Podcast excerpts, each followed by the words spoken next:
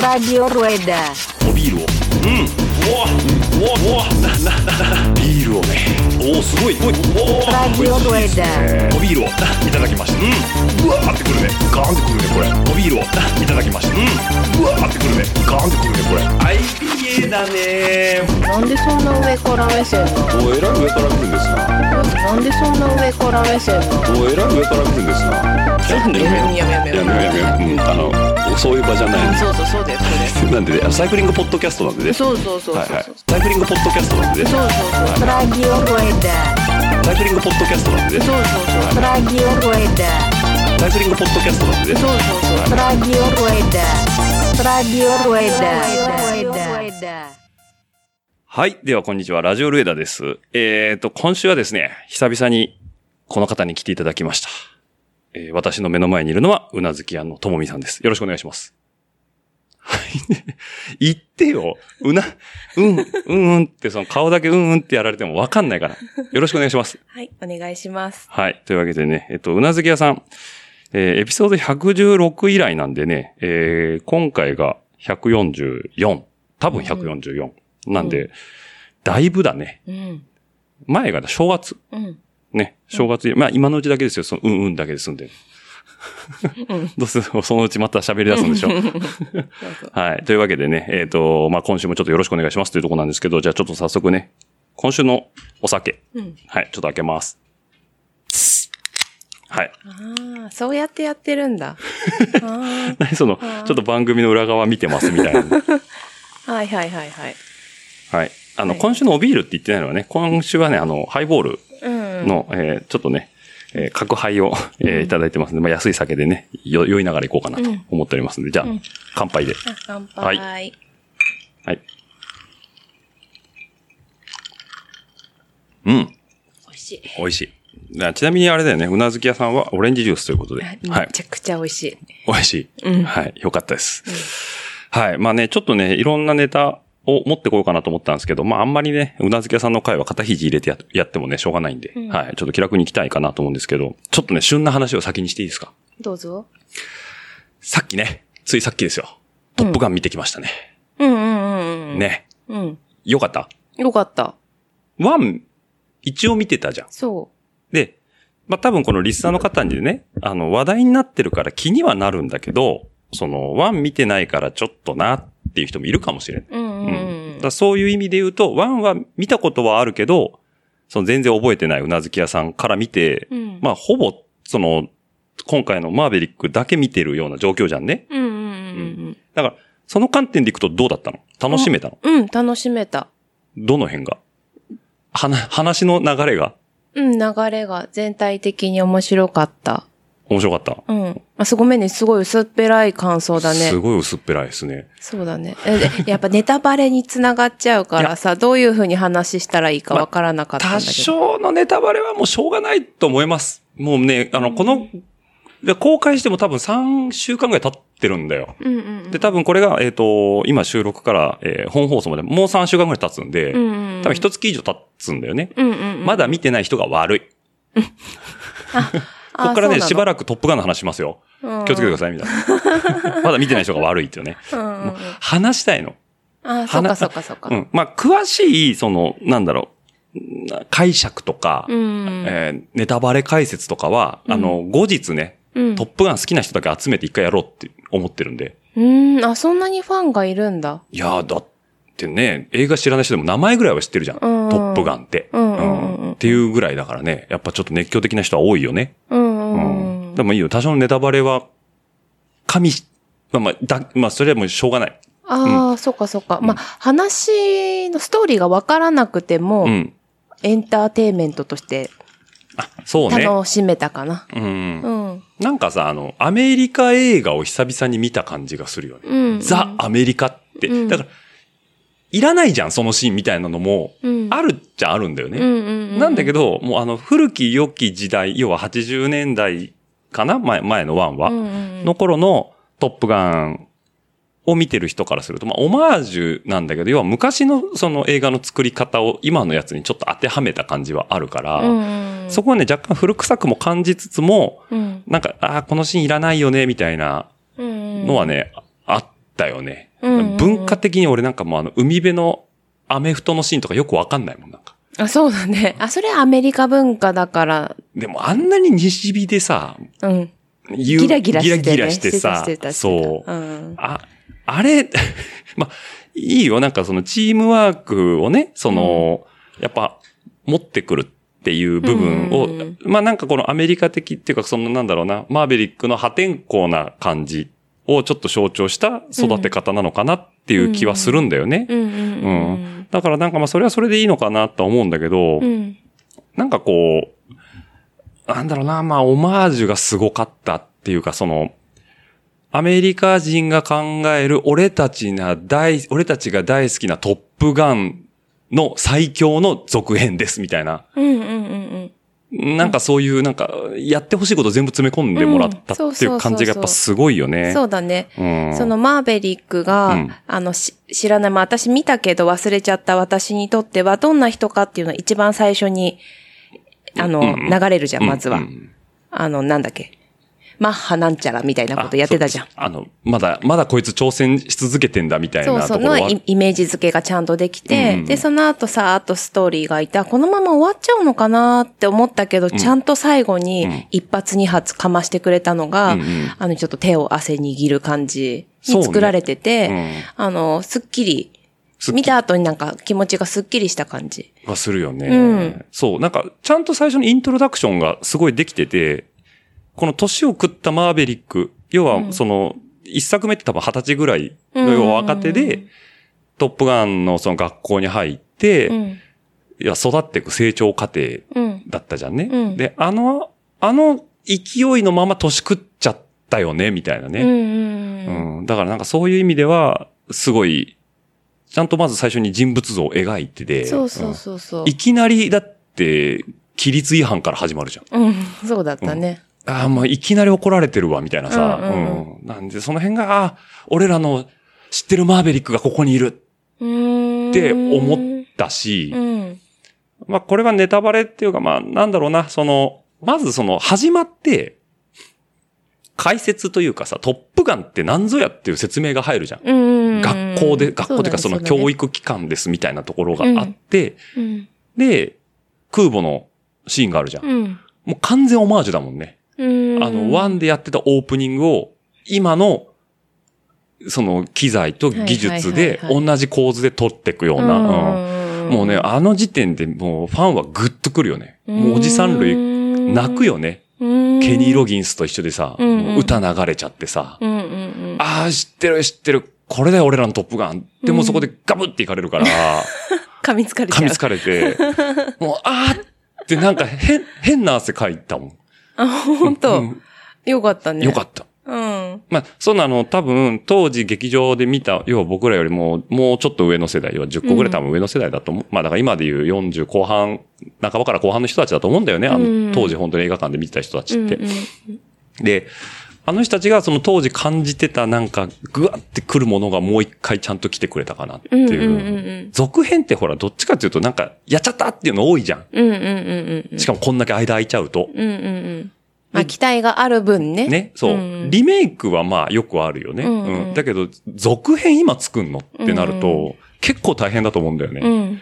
や、だからあれね、脚本書いた人はな、まあ苦労したろうなとは思うけど、うんうん。綺麗に収めたなと思って。そうだねうん。ちゃんと、ちゃんと、なんだろう、マーベリックだったね、ずっとね。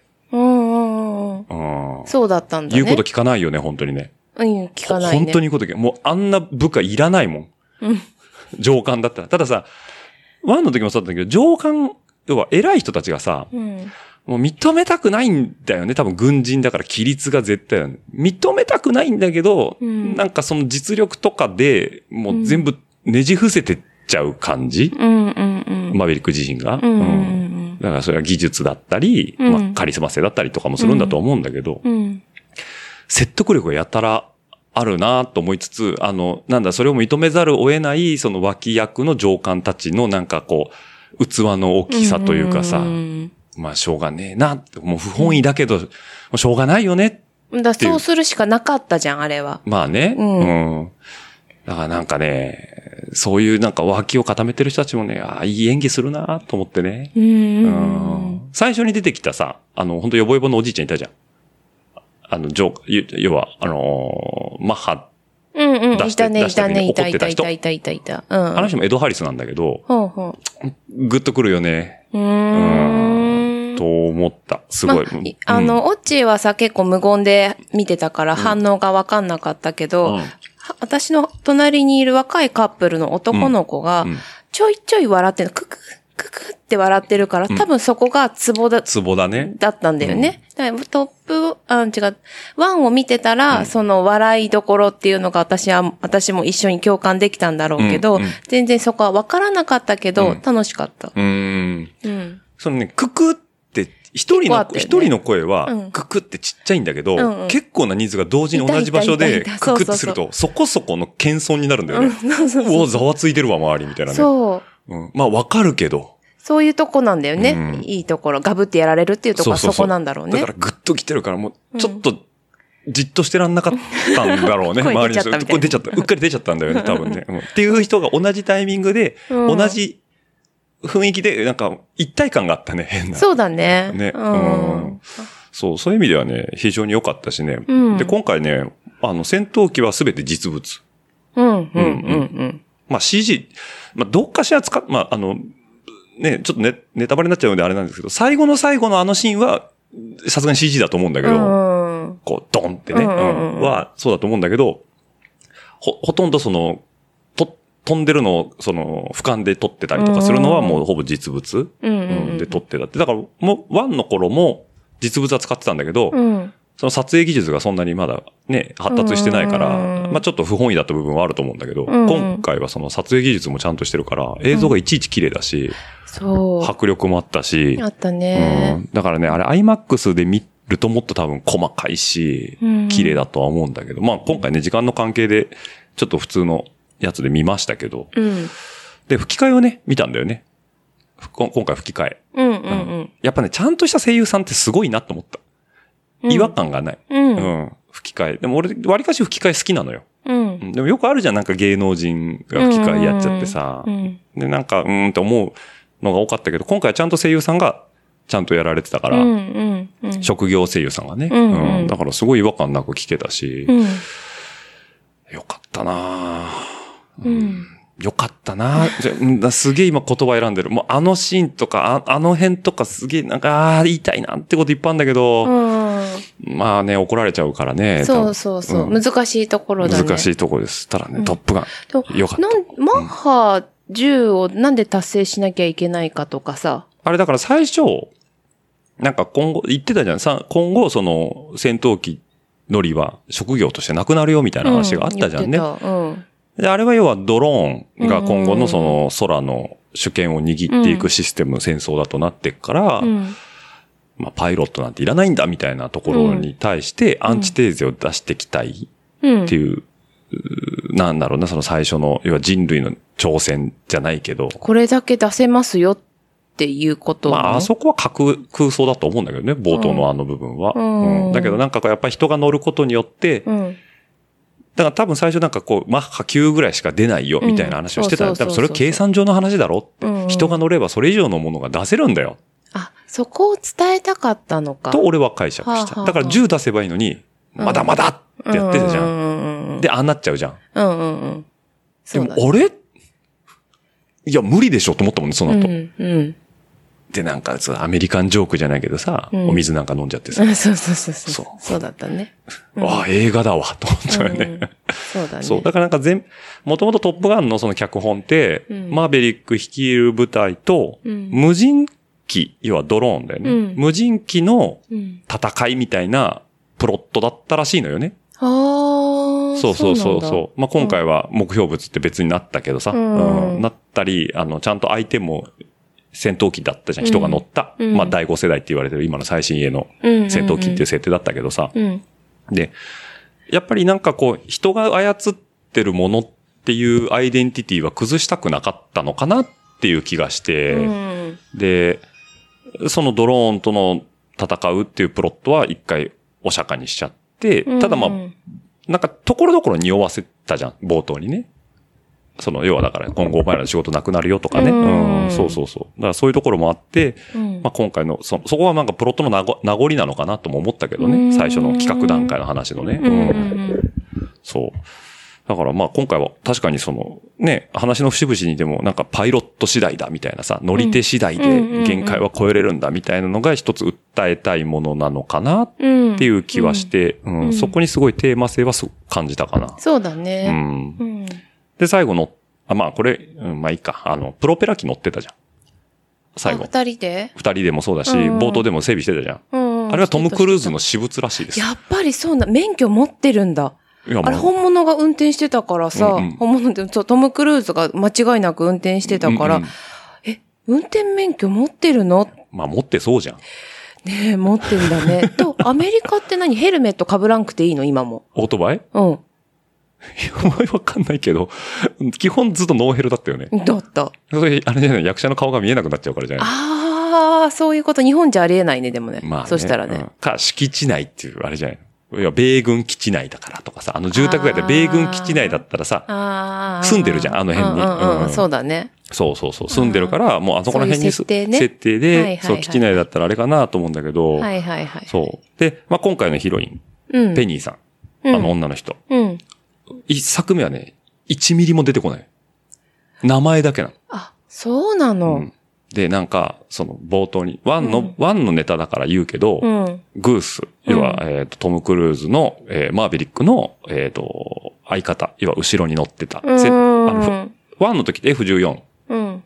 の、えー二人乗り、福座のやつで、後ろに、えー要は今回の、えーまあ、サブ主人公みたいな息子のお父さんがトム・クルーズの後ろに乗ってたんだけど、二。人で最初その、怒られてる時に、うん。なんか、な、またお前女に手出したんかみたいな話があるの。冒頭にね、下りで。うん。で、そこで出てきた名前がペニーって。あのペニーかみたいなこと言うのよね。あそ。そんだけなの。あ、そう。そんだけなのに、うん今回はもう完全にヒロインとして、そうだね、ね。出てきてたしね。そう。あそういうのはね、あの、ちゃんとワン見てると、あこ、こそんな細かい話すんのみたいなね。うんうんうんうんっていうところがあって面白かったなっていうのと、あとさ、その、フェニックスって言われてる女性のパイロット。うん。もうあれ完全にあれだよね。まあ今のその世の中を、ちゃんと、な、なんていうの？その、男女雇用機会均等法じゃないけどう、んその、当時多分、トップガン1の頃って、女性パイロットっていなかったんだと思うんだよね。うん本当に海軍に。うんでも今実際いるから、うん。まあそういうところとしてちゃんと描いてるし、ずっと紐当たってたじゃん。フェニックスに関しては。うん。うんそう。だからなんか、あの辺も、そう、しかもね、最後もね、ちゃんと活躍の場もあったりとかしてさ。ううんうんうんん。だからなんか、ああ、偉いもんだな。なんかそういう今の時代の合わせた作り方してんなと思ってせ。うんで、あとはあの、ワンの時のライバルだったアイスマン。うん。うん今回すげえ偉い人になってうんうんて、でもあの人ね、本当に、こ高等眼なのよ。そうなの？本当に。だから役作りで、あれなんかもう病弱みたいな感じになってたと思うんじゃなくて、本当に病気なのよ。それで出てたんだ。そう。だからあの声も、うん。本当は出ないらしいのよね。うん。なんか AI かなんかで合成で出してるみたいなそうなんだ。話は読んだ。へえ。あ、じゃあ日常的にああいうふうにパソコンで会話していや、るんだね。してると思うんだと思うんだようね。だけどやっぱり、ね、あの、トム・クルーズサイドとしてもアイスマンを出したいと。うんうんなんか多分ニーズがあったんだろうね。うんうんうんで、ああいう風にちゃんとバッとね、出してきたと。うん。うんうん。日がちゃんと当たってるということで。うん。そういうとこもね、良かったですね。うんもうこれからもう僕は見たんでね、ここからネタバレサイトをね、うんもう徘徊しまくって、ちょっとね、知識を深めたいとなと思いますけども、まあ近いうちにね、トップガンの話はまた、あのー多分ヤスさんとかね、魚さんとかね、ああ、世代的にもそう、ど真中ですよ。まあ、あと高うん田もね、見てるしね。あ、そうなんだ。まあ出てきすぎですけどね、高田はね。うんうんうんはい。まあその辺とね、またちょっと話す機会をね、設けてね、あの、もっとみんなが、ああ、見た後に、ああって言ってもらえるね、ちょっと、エピソードなんかもあってもいいのかななんていうふうに思うんですけど、うんまあ、そんな今度ね、トップが非常に良かったですということで。はい。はい。というところかな、一つ。で、えっ、とね、そう。でまあ、トップガンも映画なんですけどもね、映画当たり年なの。個人的に。今年が。うん。で、あのーここ一月で、まあ、トップガン入れて3作。まあ、え、本当に映画見てる人からしてみれば、たった3作かと思うかもしれないんだけど、うん。そんなに行かないのよ、劇場に。うん。うん。で、まあ、今年だから、新ウルトラマン見ましてね。うん。あれね、うん、僕の感想からすると、あすっごい分かれんの、やっぱ新ウルトラマンって。うん。だから、安野さん、安野テイストは全開だったの。うん。で、まあなんか世界線も若干、その、シン・ゴジラを引っ張ってきてる部分もあるから、シン・ゴジの延長線上で見てると、まあ、割かしあの、絵作りとか、うん。あの、感覚はしっくりくると思うんだけど、うん。あの、結局、シン・ゴジって、あれもともと怪獣映画超大作でずっと来てるじゃん。うん映画ベースじゃん。うん。で、ウルトラマンって基本的にテレビシリーズなんだよね。だから、アプローチがそもそも違うのよ。うん。だから、なんか、シン・ウルトラマンを見た人の中に、シン・ゴジのつもりで見に行ってるから、うん。ちょっと物足りなかったよねとかう、ん。うん。うん。いう感想は結構散見するんだよ。うん。うん。なんだけど、言ってもやっぱテレビシリーズがベースだから、まあ、あれでいいんじゃないの？うんって思っちゃうんだよね。ううんん。それを2時間に収めようとしてるわけだから、うん。最初から最後まで。う。うんん。まあ、あれ脚本書くの大変だったろうな、あのさんとは思うんだけど、うんだけど、シンゴジ、まあ、安野演出が好きな人は、まあ、安野教として見に行けば別に、あの、すごい面白く楽しめるとは思ったけどね。うん。そう。だからなんか、うん、まあ、ゴジラも言ったら SF っていうか空想動物だったけど、うんゴジラ以外は現実だったじゃん、ずっと。うん。現実が、まあ、自衛隊が戦ったりとかしてたから、まだ感情移入はしやすいと思うんだよね。うん。本当に突然ゴジラ来たわ、みたいな風に自分を置き換えれるから。うん。でも、言ってもウルトラマンって宇宙人がいきなりバッて攻めてきて、うん。なん、宇宙人って何なん？みたいなうん。話になるじゃん。うんで、なんその辺の違和感がやっぱりテレビシリーズだと、その、バックグラウンドとかすごい書けるから、何、何話もあるからね。うんしっかり書けるから、やっぱ、重いテーマやれたりとか、うん話もしっかりできると思うんだけど、やっぱ2時間でそこはむず、無理だよ。うん。うん。うん。だからなんか最後意外とさっくり終わったねっていう、必然であるものが必然じゃなかったっていう人は結構多いんじゃないのかなと思う。うん。うん。こうあって欲しかったみたいなところとか、ううん、ん。はなんかあったかなって思う。うん。まあ、それはまあ、それ、そうかなと思いましたというのが。まあ、シンゴジもね、あ、シンゴジじゃない、シンウルトラマンもいいですよ。全然僕は面白く楽しめました。その辺がちゃんと、ある程度自分の中で解釈してから言ったから、うんテレビシリーズを映画化したもんだから、しょうがないというのは分かっていったからね、そこは全然楽しめましたね。あとはね、あの、ガンダム行ってきましたね。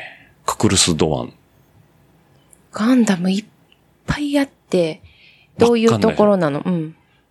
これね、ククルス・ドアンってね、あの、ガンダムの、えっ、と、まあ、要は、俗に言うファーストって言われる。一番最初、要はアムロとシャア。あーうんうんうんで、その、アムロとシャアの戦い、要は、えー連邦と自由の戦い、一番最初の要は古いやつね。うんあれの中に、テレビシリーズの中にあった1話なのよ。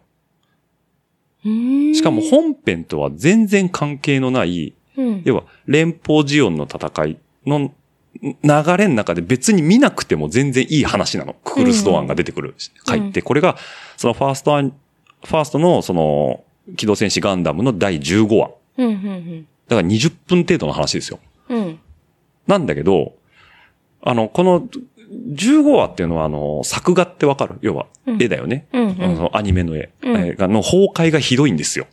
うん、うん。うん。要はや、あのーあの回は、だから安彦さん、まあ、要は監督なのかな？うん。で、がね、たまたま休んでたっていう話を聞いたんだけど、うん。だから作画をちゃんとチェックする人がいなくて、うん。もうすんごい顔が伸びたガンダムとか、うんそう。で、うんドアンが乗ってるザクうん。も、すっごい顔が伸びてんの。うん鼻の下がデヨーンって伸びてんのよ。うん、うん、うん。で、うわー作画崩壊ひどいわ、みたいなネタにされるんだけど、すごい。うん。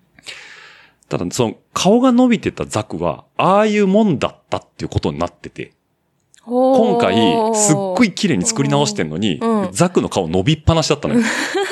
そ そう。で、その、テレビシリーズ15話の中に、その、まあ、たまたまテレビシリーズと今回ちょっと話の流れが少し違うんだけど、うんうんまあ、大元は一緒なのよね。うんそのクク、ククルス・ドアンっていう、あの、要はジオンから逃げてきた人がいるのよ。うんもともと、その、ザクの部隊の隊長さんだったんだけど、うん自分がこう、攻め込んじゃったことによって、うんえっ、と、要は、死ぬ人がいっぱいいるじゃん。うんうんやっぱり戦争だから。うんうん。で、自分のせいで孤児を作っちゃったわけよ。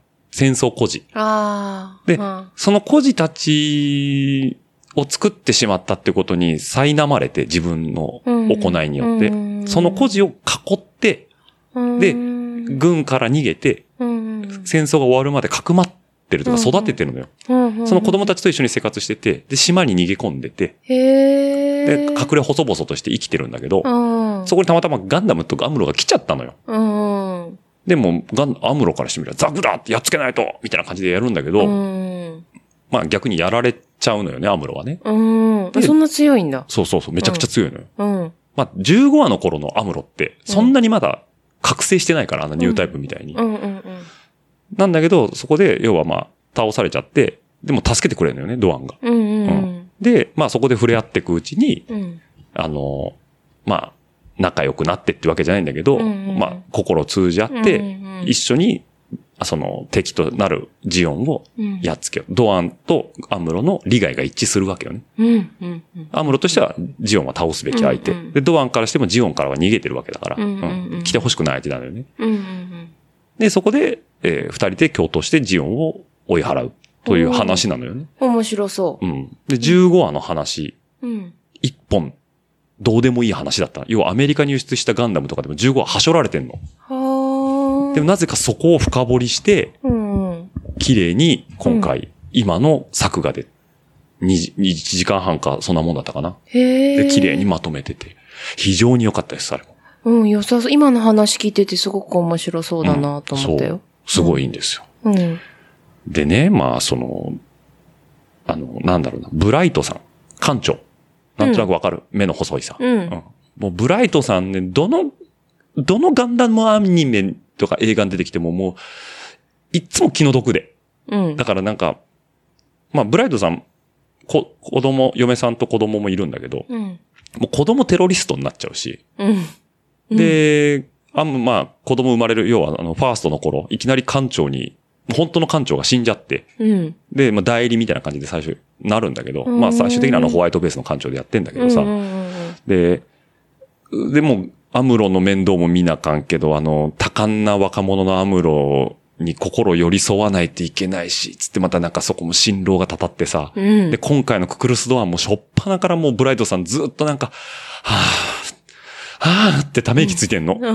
言い過ぎたかなとか、うんあの年頃はわからんなみたいな話をずっとしてるのよ。もうどのガンダムアニメを見てもずっとブライトさん、なんかもうその、辛労たたってもう、気の毒で気の毒で。またブライトさん具合悪そうだな、みたいなね。うん。っていうのがあってね。まあ、今回も例に漏れずククルスドアンの回はもライトさん序盤からなんとなくこう、要はだから、アムロ殴った直後だからバーンって殴ったねってあるじゃん。うんあの後の話だから、うん。やりすぎちゃったわね、みたいなうね。んしたらね、まあ将来嫁さんになる未来さんからね、しょうがないわよ、あの世代の子は、みたいな感じで慰められててね。うんそうそうそう。ああ、この二人が将来テロリストの息子を産むんだな、なんて思いながら見てたんだけど。まあそのテロリストが、あの、先行のハサウェイのハサウェイノアですよ。あ、そうやって繋がってくんだ。そう。へえ。ガンダムね、知らなくてもあんまプラ見てると先行のハサウェイって出てくるじゃん。そうそう出てくるうん出てくるあれはブライトさんの息子です。の話なの。そうそう。だから目が似てるんですよ。見た？見たよ。面白かった？面白かったです。あれも早く続編みたいです。ああ、そう。まあ原作も読んでるんでね。活字の方は。活字？うん、小説でね。であるの？そうそうそうそう。ああ。だいぶ昔だけどね。そうなんだ。で、俺も忘れてて、うん。で映画見直して、うんあハサウェイの話、あったね、昔と思って。うんあ今更映画化するんだと思って。うんまあ映像も綺麗だしね。うんうんうん。あ、面白かったなって見てて途中で気づいたんだけど、俺、そうだ、ハサウェイ嫌いだったわ、と思って。そう。そうそう。そういや、俺ハサウェイすげえ嫌いだったな、と思なんって。で気づかんかったん？忘れてた。どんなやつだったか忘れてたの。で、途中で気づい、気づそいたんだ？うそうそう、途中で、あ、俺それだ、嫌いだったわ、そういや、と。どの辺が嫌いなの？いや、まあ、どの辺ってなんだろうな。まあ、あの、なんだろうな。いけすかない感じかな。アムロとはちょっと違うアのムロはもう、だから基本的にガンダムの主人公って成長期戦争を通じて成長していくのよね。まあ、ハサウェイ、まあ、それなりに出来上がってんだよね。うんうんうん。うん、特殊訓練とか受けちゃってて。うんうんうん、でも、ね、ニュー香港ではね、溺れかけたところをアムロに助けてもらってんだけど、うん助けた結果でこいつテロリストになってんだ、みたいなね。うん。そう、まあいろいろね、思うところはあるんですよ。ううんん。というところでね、まあ、あの、この辺は非常に面白かったということで、はい、ククルスドアンも見てきました、というところです。はい。まあ、この辺までですね、ネタバレの話は。うん。はい。というわけでね、まあ、アニメ、アニメじゃないわ。えっ、と、だから映画か。うん。うん、トップガン、ガンダム、ウルトラマンと見てきたんでね。まあしばらく、ないかな期待作は。映画。まあ予告編見てて、まああこれ見たいなっていうのが、まあなかったね。たとりあえずはね。うんとりあえずね、バズライトイヤーの CM やりすぎ。うん。そう。同じターン2回ぐらいやってたもんね。え、2回だけもっと3、4回やっとったよ、あれ。3、4回ね、やってたね。あー2回だったらさ、まだ、あ、もう1回繰り返したんだなと思う。うんまたって思ったじゃん。うん。多分それはもう少なくとも3回は言ってるよ。でもそれこの間、トイストーリー4見たじゃん。見た。あの時もずっとやってたから、もうなんか、とにかくバズライトイヤー言いすぎててさ。うん。で、映画館行ってもいるじゃん。いそのるいるいもうるいるいる。そんなに？と思って。うん。夢に出てきちゃうよね。まあね、なんかアマプラ来たら見てもいいかなとかは思うけど。うんそうだねもなんかあそこまでやられたら、うんなんとなくね、うんってしかも所ジョージじゃないんだよね。鈴木亮平なんだよね。そうなの？そう。だから声優どうなんかなと思っへえ、いて。や、別に鈴木亮平ってあの人だよね。変態仮面ですよ。そうだよねうん。東京あの MR。だよねそうそうそう。あ、あの人、い声優やるんだ。ね。いんじゃない？いや、あでも、所さんでえ会ってほしかったけど、うんコミカルすぎるんかな。やっぱトイストーリーのイメージ強いから。うん。でも、トイストーリーのおもちゃじゃん。まあそうなんだけど、あれはだから、トイストーリーの主人公アンディが見てた映画っていう設定なんだよね。ああ、だからトイストーリーの世界とはまた違う、トイストーリーの世界の中でやってるバズ・ライトイヤーっていうアニメ、そううん、かっ。ていう話っていう。あ、じゃあ、いいんだ。声優さんが変わったとていいのね。多分多分だからほん、アメリカ版も変わってんじゃない？かな？うんで、あの、あのトイストーリーのバズ・ライトイヤーが映画にみたいになるから、うんトイストーリーのバズが出た後に、今回のバズが出てくるじゃん。わかる？わかんない。何？もう一回言え、って。トイストーリーのバズ・ライトイヤー、うんうんいや、コミカルな方うんうんのバズ・ライトイヤーが出てきた後に、要は CM の作りとしてね、うん。あのトイストーリーのバズ・ライトイヤーが映画になりましたみたいな感じで、うん今の CG の映画、うんうんうんうん顔が凛々しくなるじゃん。うん。なるなるなるなる。で、あのなんか今度タカラトミーから出るおもちゃのバズも顔が凛々しくなってうん、なってるね。気持ち悪いと思って。うん。そう。まあそうなんだけどさ。うんうんうわあ、そそうか、と思って。もう販売戦略すげえな、っつってね。うんうんびっくりしました。まあそうなんだけどっていう。そうだね。。うん。まああと他の予告編やってたけど、まあまあ別に。今のところはね。うん。そう。あ、でね、映画館行くかどうかわかんないです。映画館行くかどうかわかんないし、この配信がや、配信してる、このエピソード配信してる時にはもう劇場公開してるんですけど、劇場版、ゆるキャンが7月1日からなんですよね。そこは家で見て。まあそうなんだけど。そう。いや、行くか、行くかどうかわかんないけどね。うん。まあわかり、わかわかりますよ。わかりますけど、それ招待券とかもらったら行っちゃうもんね。あ、そりゃそうだ。うんいや、でも、うんね、でも、ゆる劇場版があるの？うんみ未来の話らしいよ。未来の話？みんな大人になってるらしい。だなでしこはアウトドアショップで店員さんやってるらしい。ほうほうほうほうほで、し、シマリンは、うん名古屋で出版社で、なんか出版社のライターかなんかやってう。るみたいなね。で、なったかな？千秋が何やってたかちょっとわかんないけど、犬子は学校の先生だったかな。あうん、あ。なんかそれぞれやってんのよね。え、うんえなちゃんも何やってたかわかんないけど、うんうん。そう、なん。か、で、キャンプ場をみんなで作りましょうみたいな話らしい。おー。あーって、あーってなった。うん。あ、見たいって。うんドラマとかアニメだったらいいけど、映画作れちゃうんだ。まあ、作れるでしょ。すごねえ、うんいや、それなりに収益出ると思うよ。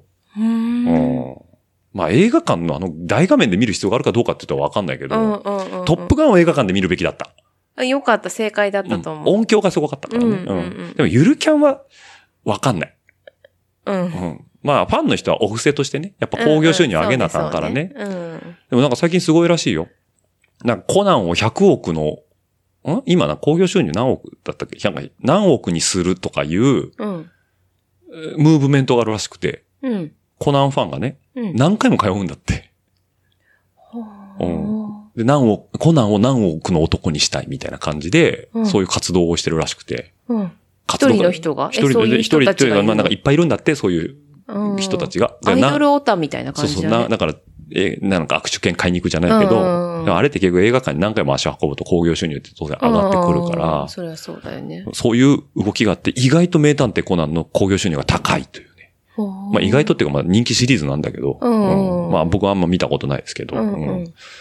ね、うちの子供とか好きだもんね、コナンね。あ、そうだね。ね見てるね。ね。うんついこの間知ったんだもん、俺、アムロさんと赤井さんが、アムロとシャアだったっていうね。声そのまんまだよね。ね。うん。そう。で、そうそうそう。それで、さっきの話ちょっと戻るククルスドアンに。うん。アムロはちゃんとアムロの声優さんがやってくれてんだけど、うんまあ多分普通に喋っててあの喋り方なんだろうけど、うんアムロ感を出しすぎてて逆に。くどい？ういや、くどくはないんだけど、すなんか、あれ、アムロってこんなにアムロ感あったっけ？もっとなんか自然、テレビシリーズ見てるとうんうんうん自然だからさ、うんうんうんうん。うん。だけど、あれ、こんなにアムロ感いるっていうぐらいアムロやってる。うんまあ、アムロだからいいんだけど。うんうん、そう。だからなんか多分テレビ、コナンの方が俺は自然なアムロさんに聞こえたんだけど、うん。アムロさんか。あっちはね。アムロさんじゃないね。アムロさんですね。うん。あ赤井さん、赤井さんは赤井さんだよね。うんそう。まあ、赤井さんはね、あの、ガンダムシリーズだと、あの、マスクつけた人、大体声優は赤井さんの人だからね。うん。そうそう。なの？そうなの。うんそうそうそう。フルフロンタルとかね。うん。あの、ユニコーンのね。うん。うん。とか、まあ、そその辺は、まあ、ファン、ファン向けだとは思うんだけどね。ううんん、っていうところがあって。はい。ごめんなさいね。このアニメの話とね、映画でもう30分ちょっと使っちゃってるんで、もう次の話行きましょそうしよう。う。はい。うんもう言いたいこといっぱいあるんですけど、まあ、その辺にしときましょうってことでね。うんでね、えっ、とね、つい、まあ、ここね、えっ、と、最近エピソードでも少し喋りましたけど、僕の移動距離が結構あっちこっち行ってて、えっ、と、プレステージでね、新潟の燕三条うん。に行って、で、その後トレイルランニングで長野の木島平行って、うん。で、木島平からそのままね、あのー岐阜経由で名古屋帰ってきたじゃんね。うんで、その後、戻ってすぐ次の日から静岡出張行って、うん。で、その週末に今度長野の白馬で ENS うん。ね、この間出て、また今週名古屋戻ってきて、うんうんで、来週あの、群馬で収録ということで。群馬まで行くの？いや、意外と東京からは近いのよ。うん。うん、2、3千で行けちゃうから。うん。うん、そう、群馬まで収録で行きますということでへね。ーそう、あっち行ったりこっち行ったり。え誰の収録で行くん？俺はね、だから、多分このエピソード的に言うと、先になるのか後なのかわかんないけど、えっと、SSK。ピンと来てない。まあまあ、聞いてください。うん。はい。っていう方でね、はうんい収録行ってきますんで。まあ、あっちこっちね、飛び回ってますけど。うん。ちょっとね、いい加減ね、ゆっくり休みたいなと。あ、そこに持ってきたかったね。何の伏線だろういな。やーね、あの、体の具合が良くないんですよ。あ、もうしんどいっていうのを言いたかっいや、たの違う、ね。違うんですよ。これは僕が良くないんだろうけど、うん。ピロリ菌、ね、最近エピソードでピロリ菌、ピロリ菌言ってますけどね。あ、そうなの？あの、いやだから、あの、ENS のエピソードでもちょっと話出てましたけど、ピロリ菌が見つかりましてって話をしてて、うんうんうんでね、あの、自覚がなかったんですよ。ピロリ菌って。まあ、当然ないよね。うん。で、健康診断は毎年受けてますと。うん。で、胃カメラも、胃カメラじゃない。い胃検診か。うんもうね、バリウム30、ねバリウムの35ぐらいから毎年受けてんのよ。うんうんで、まあ何にもなかったのよね。うんで、今年40なんで、うん。要は40区切りの年の、要は検診ってことだから、検査項目が増えたのよね。うん。で、いつもとやる、やることは一緒。うん。だから、普通に身長体重とか視力、聴力、うんうんうんえっ、と、あと心電図、えーとレントゲン、あと胃検診うん。と採血か。うん。ぐらいかな一通りやったのよね。うんだけど、その、出てくる項目が、結果の項目が多いのよ。うん。で、初めて今回、その、ピロリ菌っていうのが入ってて、したらね、もういきなり陽性って書いてあった。うん。で、なんか基準値が、10以下らしいの。うん。10な、何かわかんないんだけど、うんうんうん。80いくつって出てて、うん。8倍みたいな。すごいよね。うん。うんまあ、よくわかんない。ちょっとビビった？いや、ビビったっていうか、あーって思った。なんか心当たりがあったっていうかね。へ え。心当たりというわけじゃないんですけど、うんうんあのー毎日お酒飲んでます、私。うんあ、肝臓の数値は良かったんですよ。もう AA で。嘘本当に。あんなに飲んでんのそうに。で、ここ在、ここ何年か悩まされてた総コレステロール値っていうのが、うんえっ、と、ずっとね、C とか D とかだったんだけど、え今回ね、B、ほぼ A に近い B まで戻ってて、うんほんとちょっとブレて A のラインから外れてたくらいだから、まうんあ食生活ってそんな変えた覚えはないんだけど、うん。もう戻ってましたと。うん。だけど突然現れた D。そう。ねえ。ねえ、びっくりした。で、慢性胃炎って書いてあったの。うん。で、行ってこの、溝落ちのちょっと下の方。うん、そうだね。で、俺、確かに、あ重たいなとか、なんか、ご飯とか食べるとすぐもたれるなとか、うんうんでもお酒飲んでるからう、ん。飲みすぎかって済ましてたの。うんうんうんで、まあちょっとお酒を飲まない、の飲めない仕事柄飲めない日とか、要はもう遅くまでやっちゃったりとか、うんもう明日朝一から車乗らなあかんからとかって、うお酒を飲まない日もあるんだけど、うん。うん。それなんか、ああ、なんか、うーん、ムカムカすんなーみたいな。もう、え、何それ、四六時中ムカムカしてんの？なん、いや、四六時中じゃない、多分寝起きだったりとか、うん。あとまあなんかちょっと重いもん食べたり。だから今日はちょっとお肉食べちゃおうとかね。うんあとなんかムカムカってしたりとか。あとカレー、なんかちょっと前にあったじゃん。カレー食べに行ってるすっげえ胸焼けしてたそうそうそう言ってたようんね。昔あんなこと全然なかったのよね。だ年だねって思ってたよね、うんお互いにね。そうそううんうん。けどなんとなくこう、もう胃がムカムカムカムカ、うんうんいいというか、なんかなんか重いなって思ってて。うん、で、今回のその、結果を見たときに、慢性胃炎って書いてあって、これが胃炎ってやつなんだ要はチクチクとかも特にないし、キュッて締め付けられるのもないから、うん。あまあ別に、うんなんかその具合悪いですかって言われたら、具合は別に悪くないんですけどっていう、自覚症状ありましたかって聞かれれば、まあ言われてみればあったかなっていうレベルなのよね。だけど数字でドーンと出ちゃったから、うんうんで、そうなるとね、もうなんか、具合が悪い気がしてくるの、どんどん。そうそうそうそうそうだから痛くないのに血見た瞬間に、あ、うん急に痛くなってきたみたいなのあるじゃない。あるあるある。あれみたいに言われると、うん胃の具合が悪い気がする。と思って、うん。でね、昨日ちょうど名古屋帰ってきてね、うん。僕そんなんだから胃が具合悪いって自覚ないから胃薬なんて持ってないんですよ。うん。でもともみさんしょっちゅう胃薬飲んでんじゃん。なんか食べ過ぎちゃってとか言って。そうそう。胃にすぐ来ちゃうのね、ストレスでも何でも。だよね。うん、そうそう。そうそれがあるから、その、胃薬があるの知ってたから、そうそうそうちょっと試しに飲んでみようかなと思って飲んだの。うん。すっきり。あれ？え、ちょっと待って、調子いいってこういうこと？みたいな。え、じゃあ、ちょっと待って今まで俺持ってたこれ何？みたいなね。そんな、なの？そんなんなの。一日でさ、その寝起きとか食べ過ぎた時以外はそういうスッキリ感も味わえなかったの？それ以外の時間は。ないないない。あ、じゃあずっとなんかもわ、もわもわしてたんだ。うん、で、なんかその、食べる量もね、やっぱ年々減ってってるから、昔みたいにがっつり食えないから。うん、うんそうだね。そう。なんか人生半分損してる感じだね、今まで。そんなんだとね。別に損はしてないけど、気づかなければ別に損してないじゃん。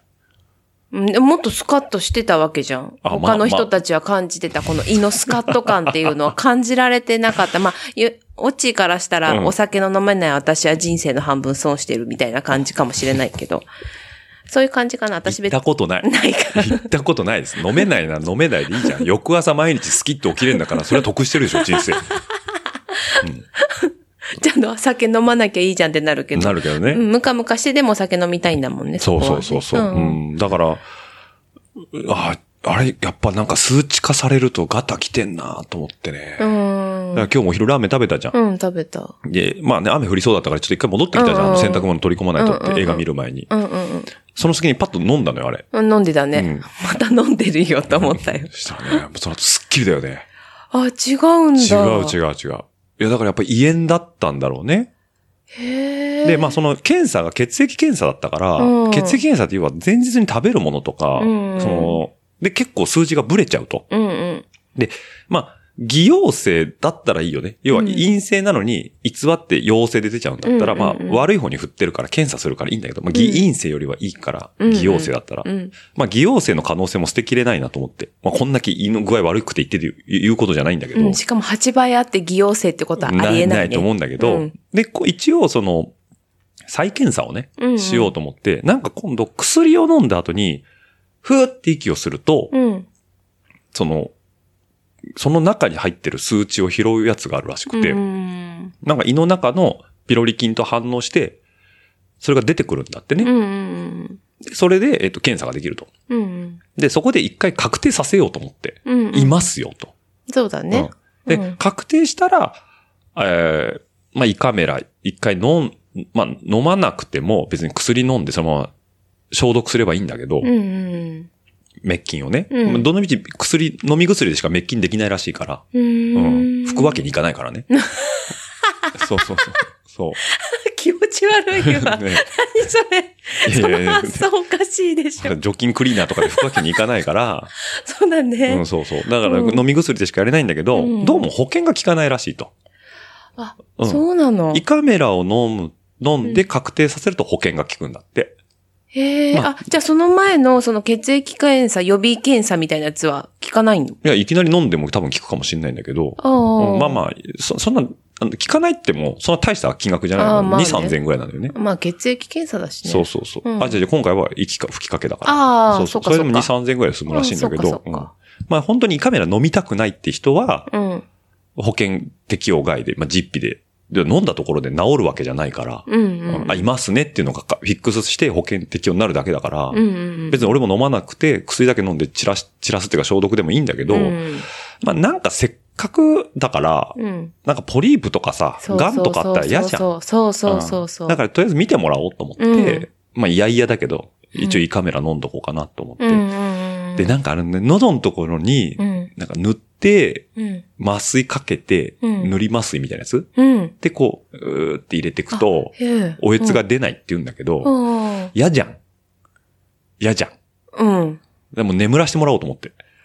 いいね。静脈、あ静脈麻酔できるの？できるところにお願いした。だからね、で、なんかまあ、うちの会社、なんか、ピロキンってさ、って言うと、あ、うん俺も俺もって結構いんのよ。うん。え、じゃあ胃カメラ飲んだら、うん、でも寝てたからね、一緒になったね、みたいなことみんな言うから。あ、もうほんと寝てるの？うん、だからこう多分、じゃあ横になってください。で点滴みたいな感じで多分打たれんじゃない？で、わーって寝たら。あいいねパッて起きたら。それ。ただまあその後に、うん。終わったからってすぐ帰れないらしくて、うん。30分ぐらい様子見てくださいって言われるんだけど、うんうんうん。まあ、じょあと、まあ、なその、なんだ麻酔も嫌だって人もいるじゃん。まあね。うんそうそうそう。だから俺はまあ、麻酔で眠らせてもらって飲んでこよあ、うかな。いいね。え、半日ぐらいあれば何？あ帰ってこれるの？全然できる。日帰りだから基本的に。いいねカメラって。うん、で、まあそれでいいんだからさ、ちゃんと綺麗に見、なってんのが確認できりゃさ、いい、いい。まあそれも同じだし、まあ、ね癌にせよポリープにせよあったにしても、まあ今の段階で見つけとりゃさ。そうよ。本当に、やっぱね、なんかあった時、こっちも心の準備が本当必要だからさうん、うんうんやっぱ早いうちうん。がいいと思う。よね。ううんん。だから、まあ、それでちゃんと一回飲んどこうかなと思って。うんまた、どのみち除菌は必要なんでね。あ、そそうだね。うんね、いつも冗談っぽくさ、まあ、ウイスキーでも飲んで体内除菌なんて言ってたけど、全く除菌なんかできてないからね。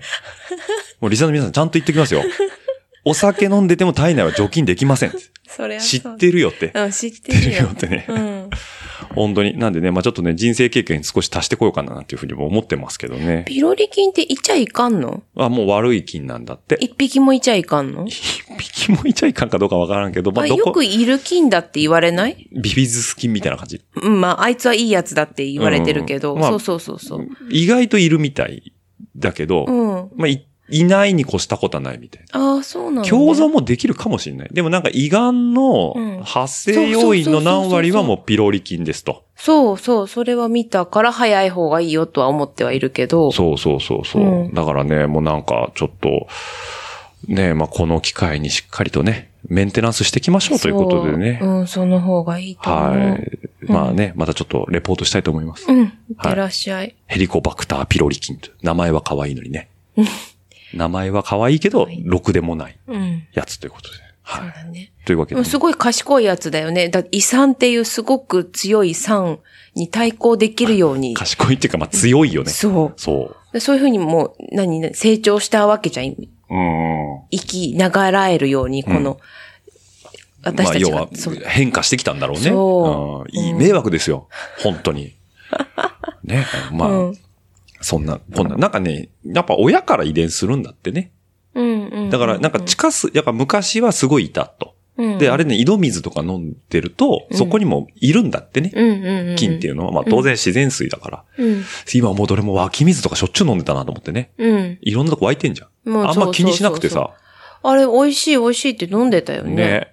で神社とかだってさ、飲めるとこあったりするじゃん。まあね。うんうんよくないよね。よくないんだね。ピロリ菌に関してはね。あまあねあー怖い。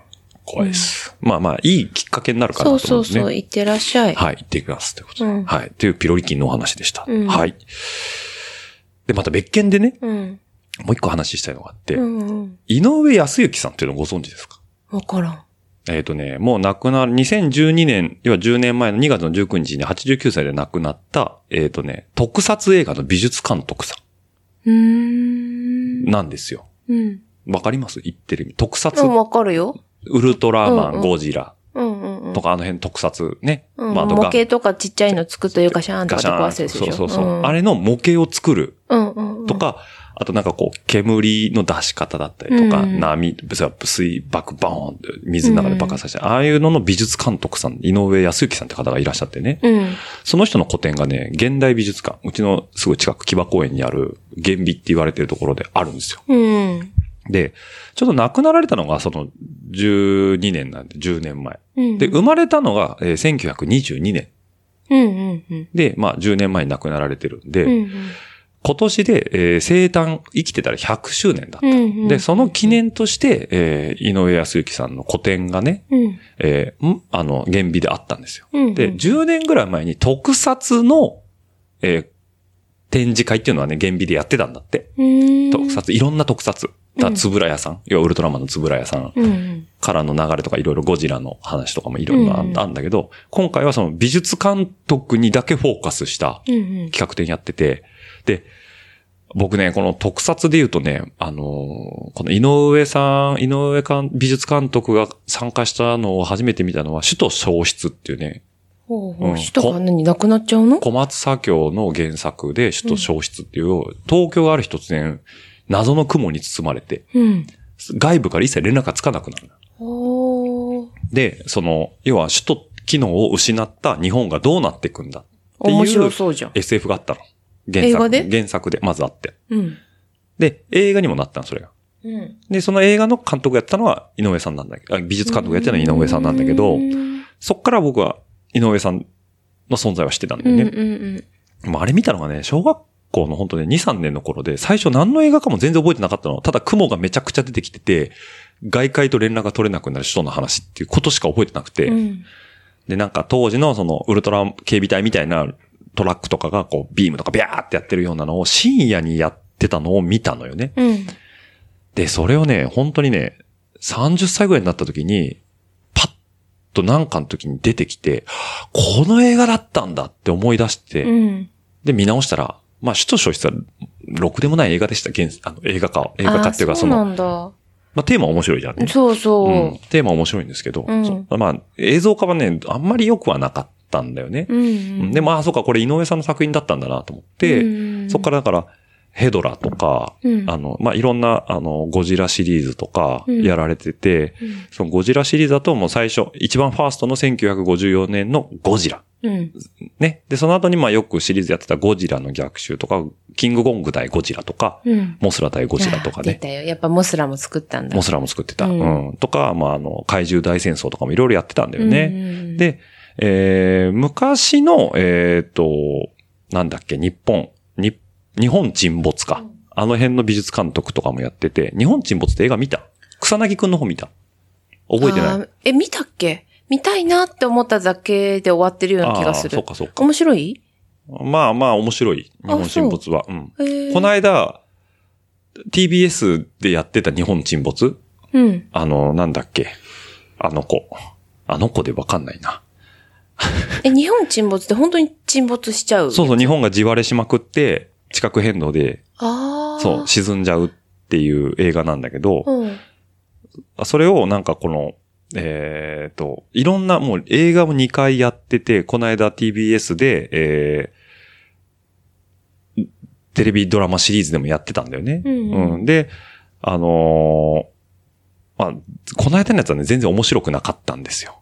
うん。うん。で、その、まあまあいいね。ごめんなさい。日本人物のした話しちゃうと全然話ずれてっちゃうな。えっ、と、うんまあその井井上監督の個展見に行ったんだけど、まあそれが面白くてね。うん要は、どうやって模型をリアルに見せようかっていうところがあって、で、あのーやっぱり、当時って、その、その、まあ、怪獣が現れる街を再現しないといけないね、うん模型でね。で、今だったら、いろんな測定方法とか、まあ、下手したら、その、設計図とかももらえるから、うん緻密に再現はできるんだけど、当時そんなものはないから、うんうん。あの、こう、なんていうの、でっかい物差しみたいな、うん。定規みたいなやつとあとはもう模写と写真とかで完全再現するのよ。うんで、あのー一番話題で言われてるのは、あの、空の大怪獣ラドンっていう映画がうん。あったんだよね。うんうんで、その、えっ、と、あれはね、だから、博福岡のシーンなのかな？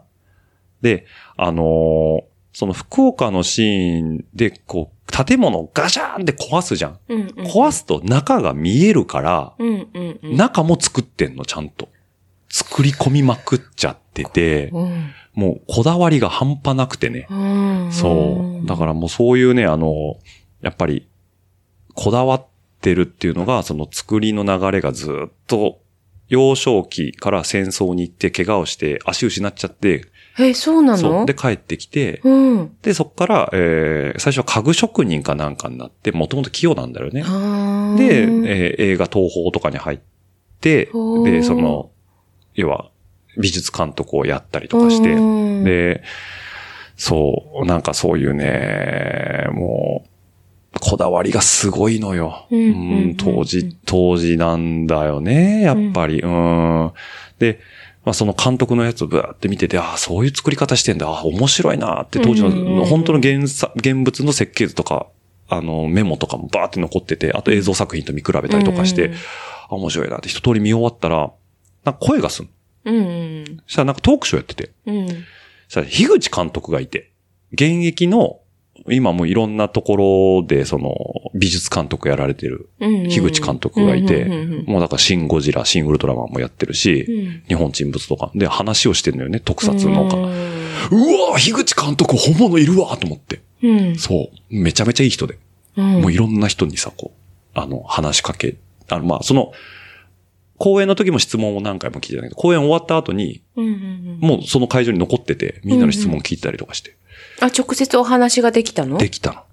そう。そう。だから、進撃の巨人とかもやってんのかなうん。の監督をやってる。まあ、美術監督ですね。あうん。そう。いやー、びっくりしました。あ。う。うんん。もうね、なんか、特撮はすごいっすよ。昔見に行ったことあったよね、大阪に。いや、ち特撮でしょ？あれ違う、名古屋市科学館の地下じゃない？あ、それはそっちか。うんそうそうそうそう。ああいう感じ。ああいう、うんああいう感じの一人の好きだよね一人の人にフォーカスをしたっていうのいいねがあってね。まあ、家からすぐ近所で、しかも1000円、1000円ちょっとでうんうんうん。見れちゃうから、うんうんうん。面白かったです。で、ひまあ一人で行ったのが久々だからそういうところに、いつもなんか家族旅行で行ってミュージアムとか行ったりするじゃない。うんうん。で、そうすると、やっぱり、ゆっくり見れない子供がいるから、読み込みとかもできないから。本当にそううんだからそれがね、久々にゆっくり腰を据えて見れたっていうのはね、めちゃくちゃ重い、思いに馳せたね。ねえ、よかったよね。た。羨ましい。本当にね、ありがとうございます。うんはい。もうそれもね、うなずき屋さんがちゃんと面倒見てくれてるからです。今言うみたいな。うん。ずるい。あ、ずるいですか？みんなが聞こえてるところで感謝しておりますずるいよ。はい。はい。という、井上監美術監督のお話でしたというところです。はい。非常に良かったんで、興味ある方ね。あの、ウィキペディア見てもらうだけでも非常に面白い方なんで、うんうんうんはい。ぜひとも見ていただければと思うんですけど、うんでね、えっと、ここからはまあね、どうでもいいダバン。まあ、あの、イベント行ってきました系の話はそんなもんですと。うんうんでね、ちょっとね、まあ、どうでもいい話っちゃなんなんですけどね、あの、サバジャージを作りまして。ほんほんほん。で、これは、えっ、と、まあ、今度ね、えっ、と、オファーも出してるんですけど、うんえっ、と、ヒゲパって俗に呼ばれてる、えー、タミさんうん。っていう、あの、本のね、えー表紙とかを作ってくれてる、セミ、あの、セミのデザインもしてる人なんですけど、うんうんタミさんからね、ある日突然ね、うんうん。あの、メッセンジャーで、あの、メッセージ来て、うん。オッチーさ、サバのジャージ作んない？みたいな話になって、あ、え、ジャージって自転車のあのピチピチジャージのこと？そうそうそう。あそれかサイクリングジャージ。T シャツとかじゃないいや、のね。T シャツも作るよ。あ、本当うん、ていうか、サバでなんか遊ぼうよって話になっいいね。て、うん。あ、いいっすね。つってうん。でもなん、え、でどどうしますみたいな話してた時に、うんいや、なんかサバってだけだとちょっとストレートすぎるから、うんちょっとネーミングいろいろ考えようよ、つって、いや、ああだこうだ言ってる中で決まったのが、うんサバッティーニ。ってしようって言えったら、T にはどこから来たん？で、意味は何ですかって言ったら、うんいや、意味は特にないよ。ないのか。ないのそうそう。。なんとなくさ、おしゃれじゃんみたいな。サバッティーニ。安直。そう。まあね、詳しい話はちょっとタミさんゲストに来た時にまた聞こうかなと思うんで、まあここはさらっと流すんですけど、うん。まあで、サバッティーニっていうので、じゃあ一個作りましょうって話になって、うんで、T シャツと今回はサイクルジャージを。いいですね。で、その、まあデザイナーさんなんでね、うんタミさんは、タミさんデザインで今回作りますよということで、ちょっとね、サバをモチーフにした模様とか島を、島。さあのさ、サバの？いや、あんな、あんなリアルじゃないよ。うん。だもう、もうちょっとこう、ただのゼブラというか、ゼブラはまあ白黒だけど、まあサバっぽいこの、なんだろうね、濃紺というか、うん。うん、の色ベースで、言われればサバ柄だよねって言われるような。まあ、ぐらいの。柄なのねそうそうそうそううんで、まあ、サバッティーニだけじゃあれなんで、うん。でもサイクリングクラブってまあ自転車だけに特化したくないよねって話もあって、うんうん。で、アスレチックデパートにしましょう、みたいな。サバッティーニアスレチックデパートって感じですね。だから、え、まあ、名前が？名前が。だから、英語でとサバッティーニアスレチックデプトって書いてあるんだけど。で、えーサバッティーニアスレチックデプトだから、えっ、と、SAD なんですよ。うんうんうん。まあ、SAD って英語圏からするとあんまりいい言葉じゃないんだけど、サッド。ああ、そうか。悲しみとかね。まあね。ま まあまあ、それは、それでまあ、アンチでいいかなと思って。まあ、なんで、サバッティーニアスレチックデプト。ははい。あの、まあ、このエピソードが出る頃にはもう、ローンチしてるのかなあの、サイトで募集かけてるかなと思います。いいなはい。で、T シャツもね、作りますんで。いいはい。2着キープで。そうですね。T シャツはね、どっちかというと、ちょっとアメリカンカレッジ感。うんうんうん。アメカジ、アメカジっていう、アメリカ、アメカジとも違うのか。要はなんか大学、アメリカの大学っぽいデザイン。ちょっとわかんないけど。わかんないですか、うんまあ後で見せますわ、うんうんうんデザインも上がってるんで。まあその辺のやつをね、ちょっと上げていこうかななんていうふうに思ってますんで。うんうんはい。サバッティに、えー、プロダクションもね、ちょっと、えー皆さんご期待いただければと思います。はい。うんうん悪ふざけが過ぎたと。まあだからね、サバハラの究極、いよいよ究極系ですよ。はい。ねついにね、行っちゃったっていうところもありますので、うんぜひともね、あの、チェックしていただければいいかななんていうふうにも思います。はい。で、あと、まあ、これはちょっと自分の失敗談なんですけど、ヘッドホンが変わったんですよ。はいはい。前、使ってたやつ、もうバッキバキだったんだっただっただった。だったよね。うん。あのまま、前川から永久に借りてる、うんあっちはまだ現役で全然いいんですけど、うんあれ1個しかもうなくて、うんあのバッキバキのやつが、こう、うん切れちゃったんですよ。うんうんで、切れちゃったんで、この今僕、あ、えっ、と、そうか、これ音声コンテンツだから見えないんだ。あの、つけてるやつが新しいやつなんですけど、うん。うん。まあ、この間先日ともみさんからポイントをいただいたんで、うんアマゾンで買ったんですよ。ああ、そうなのね。そうなんですよ。うまあ、この機会に更新しようと思って。うんうん。で、まあ、送り先住所をね、過去にありますよ。あの、間違えて名古屋に送ったことは。ある。あれなんだっけ？テレビだっけ？違うな。何送ったっけ？あれなんかでかいもん。そう、でっかい。パソコン。モニターだ。そそうだ。パソコンのモニターを間違えて名古屋に送ったことがあっう。て、送った。あともう一回ぐらいあったよね。え、それ怪獣8号の漫画とかじゃなくて、あ、あそれは別だな。なんだろう。あの、即、あ、速達で送り返してもらそれったよね。は違う。送り返したんじゃなくて、あれか、ワクチンか。あ、それはワクチンだ。あ、じゃで、あ、帰りがけに私が、あの、うんと、あの歌聞いてたから、イライラしなくて済んだって。ああ、あの歌。あの歌って、あの、ちょっと、ちょっと、あ、あチャイナタウンチャイナです聞いてたから、私はイライラしなくて済んで、本当はあの来る、あの歌に救われたってやつな。いや、救われた歌がですね、あの、なんで持ってかないんだよ。フライデーチャイナタウンでしょ？そうそうそうそうそうあ。の昭和歌謡を聞きながら、おかげで。行ったの行ったのもう。そう。だ速達だからさ、はいはいはいそこら辺の郵便ポストだと遅くなっちゃうし、はいもう郵便局まで行った方が確実だと思って。それはワクチンの話ですね。そうだねうん。、ワクチンの話。もう思い出しちゃったよ。まああ、ご、ご、ごめんなさい。大変だった。はい。で、もう名古屋に送っちゃまずいと思ってね。いつも東京、東京って確認して、ポチポチってやってんだけど、今回もね、東京ってヘッドホン買ったから、うん東京っつってポッとって。うん。で、まあ早いんですよ、アマゾン。すぐ来るんで。うんそ。したらもう、あ、あの、明日配送しますって来て。うんあ、違う違う、即日配送って来たんかな、うんうんだけど仕事でいないから、うんまあ配送日帰れるから、翌日の、えっ、と、19時から21時のやつにしたの、うん。で、仕事をもう19時までやっちゃったから、うん。ああ、もう来てるかな？でも置き配にしたから、まあ、駐車場、駐輪場の脇にポンと置いてくれるかなと思ってたのよね。で、帰ったらさ、ないの？うん。あれ？っつって、いつも置いてあるところにないな、と思って。うで、あ、なんかタイミングよく他の人が、オートロックの内側、だから他の階の人とかうん。とも持ってきて、たまにあんのよ。オートロックの内側にポンとアマゾン置いてあることが。へえ。が内側かなと思って、ガタンって開けて、うち入ってすぐじゃん。うん。扉そう、そうだね。あれないな、つって。うん。で、あ、ポストかなと思って、うん入るわけはずないと思って、うんでもポストの道を開けて、え不在票も入ってんの？あれおかしいな、つって、で、アマゾン見たら、配送済みになってんの。うん。前の住所？そう。いや、俺その前にパクられたと思ったのよ。うん。で、うわーっと思って、ふざけんなよ、つって、まさかなと思って見たら、品川って書いてたの。やるよね。意外となんかしっかりそうに見えて、そういうところあるよね。しっかりそうに見えますか？うん。あ見える見える。ます。あ、ありがとうございます。うん。えま、みんなどう思ってんだろうね。しっかりそうに見えるけど、意外と抜けてるよね。もうあアホで。すよアホだ。ね。もう自分笑っちゃったもん。うん品川やん、みたいな。うん。まあ、前のデータ残ってた。そう、そう。んだだから、ねそう、品川区江南、ね、っていうあのマンションね、うん書いてあってさ、うわーと思って。大丈夫だった？取り行ったの？でも、オートロックの内側で、もう、711号室なんてさ、うん他の人住んでるはずだから、うん。玄関に置いてあったら、自分宛てじゃないけど、うわこれ前の人のやつやん、来たっていい人なら、なんか連絡してさ、うん。くれるかもしれないけど、うん。ちょっとあれだったらさ、うんもうなんかプレゼントみたいになっちゃうじゃん。うん、なるなるなる。ねタイガーマスク運動みたいになっちゃうじゃん。あちょっとそれわかんないけどそう。ですか。うん。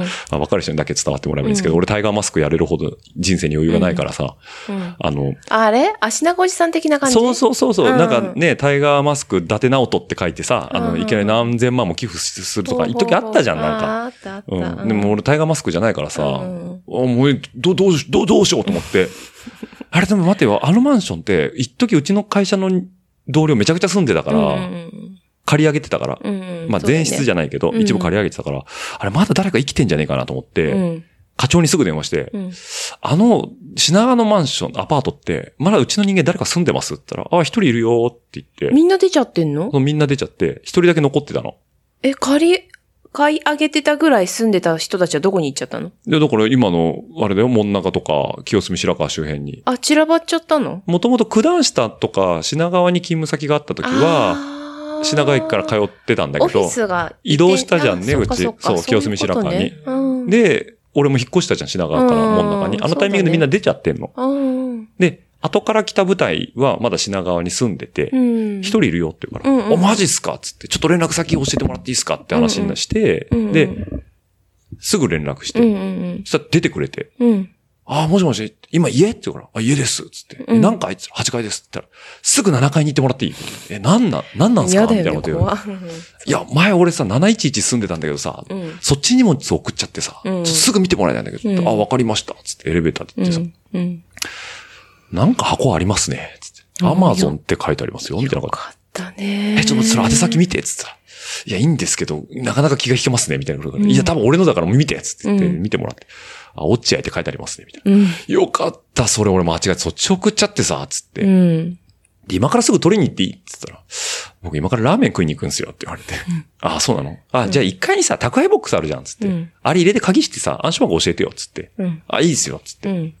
うん。で、で、で、くタイミングでうん暗証番号、あの、LINE で送っときますんで、って言われてうんうんうんあ、お願いお願い、つって。うん。そしたら LINE パンって来て、うんえー何番の箱に暗証番号この4桁で入れときましたんで、つってうん。うん。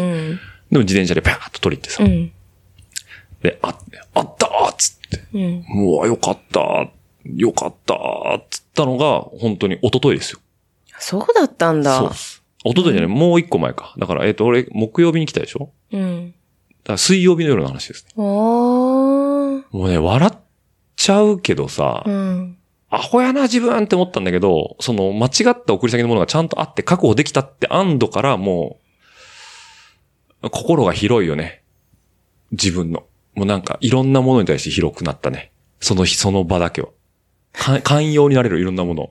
ちょっと横着で運転する車もいいよいいあーわかよ。るわかる。許す許す。いや、一回絶望を味わった時に報われるじゃん。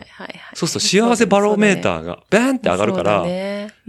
許せる許容がドンと下がるのをすごい実感して、わかる。行き道道中に、うんあの、湾岸道路って、その、築地から品川にガーって抜けて高速の下の道があるんだよね。うん。車道を自転車走れないの。うん道交法で。うんうんうん。いつも、うわー走りに行くとか思いながらうん歩道走ってたんだけど、うん今日、今日、その時ばっかりは、うん。うんこの道も悪くないな。うんうん今日うん。わかるよ。こっちが渡ろうとしてるのに差し込んでくる車とかいても、急いでんだな。トイレ行きたいんだな、とかね。うん子供が生まれそうなんだな、とかね。うんうんすごい広い心で。うん。なるほどね。で、まあ、受け取って。うん。もうね、街が鮮やかに見える。写真なんか撮っちゃおう。夜景綺麗だな。うんすごい寛容になりました。うんよかったね。はい。あまりに寛容になったんでね、このうんここに新幹線戻ってくる途中にそれで一個ブログ上げましたよ。エントリーを、ノート書きましたよ、一個。あ、本うん当。っていうぐらい寛容になった。あで、今この収録でねあ、こう使ってますけど、よかったはい。ねうんそっかそっか。はい。無事届いて無事届きまました。ということでね、 Beats の Solo3を買いました。はい。うんこうね、パカパカンと折りたためるんで、これに入っちゃうってね。おお折りたためるんだ。折りたためるんですよ。前のやつはこのね、この耳のイヤーパッドの部分がグリーンってちっちゃくなる。あれも、うんあの、要は DJ 用っていうかこう耳ずらして外の音楽聴きながら、はあの、次の曲の頭出しとかやるようにこうずらせるようになってたんですけど、まあね、ポッドキャスト撮るんだったらその機構がいらないから、うんうんうんうん内側にカチャーンって折れるようになってて、うんうんうんで、このサイズになるんで、持ち運びが楽と。軽いし。軽いし。うん。そう。で、これ今有線で繋がってますけど、ぶ基本は iPhone から Bluetooth で繋がるんで、あ、線繋がなくでても。も、そう、Bluetooth で飛ばせるんで、で、音もいいし、で、ダブワンチップってこれ Apple が買収したのかな、うんだ接続めちゃくちゃ早いのよね。なんでね、その辺も非常にいいということで、うんうんうんはい、満足でございます。よかったね。はい。というとこで、はい。トピックスデム部出し切りました。私の。あ、あのチケットの話はしないんだ あ、。そう、ごめん、忘れてた。はい。あもう冒頭に言うかと思って。あもうねすごい疲弊したからやっぱりそれは言いたかった伝えねあの、お盆にね、今年の、うん。うん。あの、テレビゲームで、うん。アンダーテールというゲームがあるんですけど、うん。非常に音楽がいいんですよ。う。うんん。これはトビー・フォックスさんというゲームクリエイターの人が作ったゲームで、うん。で、音楽もトビー・フォックスさんが作ったんだけど、うん。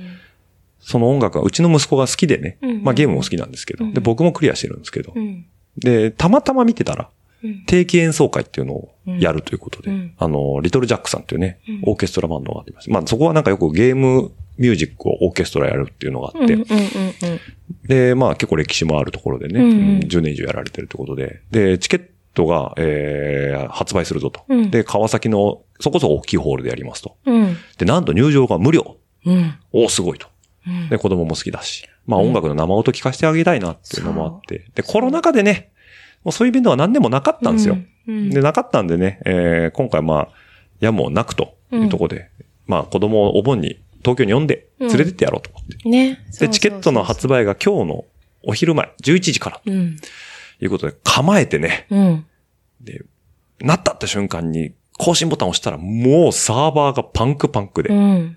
そっからね、今日トップガンマーベリックを見に行く、マーベリックが始まる直前まで、それがだから2時半に、3時間半3時間半頑張ったよね。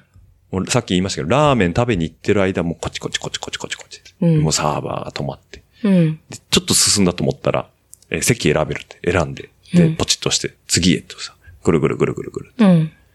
タイムオーバーみたいな。そうわーっつって。うんで、戻って、うんもう一回やり直して。うん。タイムオーバー。うわーみたいな。うん。もうそれの繰り返し。そうそうそう。で、2回ばかし、席は抑えれて、うん。で、連絡先入れるとこまで行って、うん入れて、次へって押したらタイムオーバー。うわーみたいな。うん。で、取れませんでしたという話です。ねえ。最初さ、オッチだけやっててさ、うん全然なかなか取れなくて、だんだんため息があ大きくなってきた。これまずいな、切れそうだなと思って。消えなせんよ、そんなことじゃ。参戦ししたんだよね、うんうん私もね。じゃあ自分の携帯でやり始めて、パソコンと携帯2台でやったで、パソコンもブラウザ2つ立ち上げてたから、4、4つでやってたんね。そうそうそうそう。もう全然ダメだったよね。うん。ね。本当にずっとぐるぐるで、下手したら2、30分その画面みたいな感じだったりするもんね。あれはね。本当に携帯も、ふんって投げたくなるぐらいイライラしちゃったよね。ああいうチケットの取り方をね、僕はそんなにしたことがないんで。ないないないまあね昔で言うとね、チケットピアに電話、リダイヤルしまくってる人とかも多分いたと思うんだけど、うんうんあ、こういうことなのかな。そうだね。コツとかあんのかなと思うよね。ね。なんか押すしかないのかなああいうのってね。ねえ、わかんないけど。なんかもっとさ、あの、も、もう家中のパソコンとか携帯をあらかじめセットしとくとかさ。確率論だからね。うん。だから、あれでも取れてる人はいるわけだから。いる。うんまあなんか家中のパソコンとブラウザ立ち上げまくって。やるんかなだから俺も Wi-Fi みんなつ繋がっちゃうとあれだと思って 4G の方でやってたの。私もやった途中から、うんなんか違うんか、回線違うといいのかなとかさや。ったけど、もう取れなかったね、結局。そう、取れなかった。で、もうマーベリックに集中したいからっつって5分前からもう見るのやめて。やめたね。で、マーベリック終わって、とりあえず見てみたら終わってた。終わってた。終わってたそう、そうだった。本当に疲弊したよね、あれは本ね。当に冷えした。もう俺ね、やめたかったよね。これね、子供のためじゃなかったらね、30分でやめてます。やめてる。自分だけとかだったらさ、あ、もういいや。こうんこれやっても、これこれ以上やっても大大変な思いするぐらいだったら行かなくていいって思う。うん。だし、なんかもうこれに縛られてるうん。っていうのがもうすごい嫌だった。そう、そうだね。何やるにしても上の空だもそん。うん。う。わかる。ラーメンもなんか上の空だった、私も。あんまりね、なんか食べ終わったとも、うん、普通だったねっていうリアクションだったしね。そう。なんとなくもうずっとなんかこう、あーみたいなこと言ってて、だんだんそれやってる自分も嫌になってきちゃってそさう。。そうなんだよね。そう。うんもうだったらいいやっつって。オンライン配信あんでしょっつってね。うんもうそれでいいよと。うん。うんって思ったけど、1時間過ぎたぐらいからさ、もういいやって思うんだけど、やっぱりさ、やり、やっちゃうんだよね、どうまあしても、ね。子供に聞かしてやり、生音を聞かしてやりたいっていう、その親心ですよ。気持ちがね、そうう。んやられましたね、完全にね。ね結局取れんかったしね。で、息子からね、チケット取れたって連絡来てね。来たんだよね。うん。まあ映画行くんでね、ちょっとね、実家に預けてたんですけど、子供は。うんうんしたらね、いや、ちょっと怪しいって言ったね。そう、人気があって取れないって言ったら、なんだっけ、リアクション的に、あ、だ、だよね？って言ってた。そりゃそうだよね。もっとショック受けるか。まあ、ショックは受けてそうだったけど、うんそりゃあんだけ人気だったら取れないでしょう、みたいな、私たちの想像を超える。だ完全に僕らはね、舐めてましたね。そうだね。取れなく、全然取れるでしょって思っちゃってたからね。ね。んそう。ええと思ったもん。すっごい疲れた、本本当に。当に。本当に疲れた。嫌になったよ。ねえ、もう少しね、映画に対してさ、今久しぶりの二人で出かけるのだから楽しみたかったけど、どう？5分前まで、ほんとコーヒー飲みながらでもずっとポチポチポポチチとか。ポチってね。もうチケットっていうサイトですよ。サーバーパンクって、みたいなね。チケットサイトやろ、みたいな。うんうんそうなっちゃうのかな、ねえ集中しすぎちゃったんだよね、きっとね。無料じゃなくていいです。もう2、3千円なら払うよ、俺。うんあのクオリティなら。ね、YouTube でちょっと見たよね。うん、見た。まあ、でもコンサートで5、6千円いっちゃうよね、きっとうね。ん。でもいいような気はするよ。無料って。そう。いや、だから期待してんのは、うんだってあれ、ワンデーだったじゃん。うん。ワンデーであれ3部作な、3、三三編になってんの。うん。1、2、3。要は中休み入んだよね。うんうんうん。で、多分相当練習してきてんじゃん。うんうんうん。なせっかくならもっとやってよ。そう思うんう。一、日だけなんだと思ったら、そりゃ殺到するよなと思う。しかもこれね、チケット販売期間は2日前の開場開催日の直前まで発売予定になってんのにこんな2、3時間で売り切れてんだから、うん需要あるからさ、お金取っていいよって思ったよね。本当にそう思う。ちょっとね、あれはね、俺金で解決したかったわ。したかった。無。料がゆえにね。そう。で、うん無料だとさ、まあ、取るだけ取って当日行かなくてもいいや、みたいな人も出てきちゃう可能性があるじゃん。うん俺ムカつくからちょっとメルカリ見てやろうかなと思うんで。チケットとかさ、なんかあったらさ。ありそうだよね。ねうん。まあ、買わないでよ、そ買わない、買わない、買わないけど、バカバカしいから。そうだよ。QR コード売りますとかありそうじゃん。うん。ふざけやがって。いや、わかんない。わかんない。あるかどうか。それでも多分通報されると思うよ。あまあね本来はね、無料だったうん無料だからね。うんうん。なんかね。まあ、取れない人の嘆きですよ。久しぶりに味わったね、ね。こんなのね。いい勉強しました。本当に。はいはい。辛かったです。うん。はい。というわけで、なんか最後にテンション下がる話、話しちゃって。だから冒頭に言うかと思ったんだ。冒頭、いやいや、もうトップガンの話したくてしょうがなあ、かったのそうかそうかそうか。はそうだね。い。はい。というわけで、今週はこの辺で、うん。あ多分リスナーの方、うなずき屋さん会はもうちょっと荒れてほしいんだと思うんだけど。うん。まあ久々に言いたいことはあるよ、その。あの、キャンプの時さ、キャンプ？キャンプ、うんと、あれ、ラジオの、ラジオ聞いたけど、ああ、この間のつばめ、ああ、もう、やめましょう、そういう話。あれでしょ？ちょっと酔っ払いすぎでしょ？って話。酔っ払いすぎじゃなくて、ともくんたちが全然さ、キャンプの準備をしなかったとかって言ってなかった？なんかうまいことサボってたのかなって私は思ったんだけど、じ本当にちゃんと準備しなさいよ、と思っあーはいすいてません。多分ともくんとかコバちゃんとかさ、みんな、アンディとかさ、ちゃんとせっせせっせと設営してくれたんでしょ？う。そうですね。で、自分だけフラフラとかどっか行ってさ、ペコペコ、あ、こんにちは、こんにちはとかって言ってたんじゃないの？ほんとちゃんと手伝いなよ。すいませんでした。こうやってさ。すいませんでした。やっぱそういうこと？そうだったいやいやまあ手伝わなかったんだ、じゃあ自分いや、手伝わなかったというか、まあまあまあ、まっぺさんが、なんか、おっちちょっと、い美味しいローストビーフあるよ、みたいな。で、食べに行ってたんだ。そうですその間何してたんみんな？テント立ててます。かわいそう。次は僕がせ率先して、あ本当にやだたた、だから畳むときはもう頑張りましたよ。撤収やった、本当にやった。やりました。本当に撤収はちゃんとやりましたよ。はい。はい。だからもう一回、だからもうごめんなさい。これに懲りず、あの、キャンプ誘ってください、また。そうだね。ちゃんと立てますんで。そうして、はいやっぱさ、なんか、やっぱたまにほら、来るでしょ？うちに来るときにさ、はい、はい。あの、ともくんたちがね。そう、はいやっぱ顔見せできなくなっちゃう、私も。ごめんなさいから始まるのか、いらっしゃいで来るのと、やっぱ違うじゃんか、はい、私も。はい、はい、はい。はい頼むよね。はい、すいません。本当すいません。うん。はい、すいません。テント立てます。うんはい、あ、なに、え？あとそうだ、一個だけ言ってもいい？今あ、いいですよ、はい。あの、オッチはさ、今ピロリ菌って言ったけどさ、私目が痙攣してるって話をしたじゃん。そうですね。ずっと。はこっち、いもい。なんかピクピクするって言ってる。そう二三まマーベリック見てる時もピクピクしてるの？う、してたずっとしてて、あの、今まで初めてね、こんなこと。うんうんもう一週間続いてる。うんうん左目だけ。うん。左目のクしたの。ね。う、すんごく鬱陶しいのね。うんうんものすごく鬱陶しくて。で、まあ、しょうがない。多分ストレスだとかさ、うんもう目が疲れてるから、仕事でね、パソコンいっぱい見てるからだって言ってて。で、昨日の夜からうん目温めたりとかさ、うんうんやってたね。うんうん。で、なるべく画面見ないようにしようって思ってたのに今日アンダーテールのチケットでものすごい見てんじゃん。また私ストレス感じちゃったよね。すごい感じた。で、あの、映画でも私の癖なんだけど、最後にテロップ出るでしょ？うんうんあそこに日本人を一人でも見つけたいっていつも思ってんの。うんうんうんで、なかなか見つけられなかった。今回は、うんうんもう目が痛いのもさ、ピクピクしてるのもそうなんだけど、うん見なきゃいいのにさ、うんうんものすごい見ちゃってさ、さらに疲れた。っ なるほど。ていう話でしたで。すね。もうはい。ほんと目休めないかんね。はい。で、まえ、たそうい、うことない？あ、あったよ。痙攣してるあことって。ったあったあった。だけど、まあなんか気がついたら収まってたかな。あ、本当？な、長いとさ、鬱陶しくない？長いとね、うん。気になっちゃうよね。うん、気になる。うんでも気がついたら治ってた、俺は。口内炎みたいな。ああ、そういう痛感じ。い痛いって気になると痛いんだけど、気がついたら治ってんじゃん。うん。あんな感じで、な、治った。治った思った。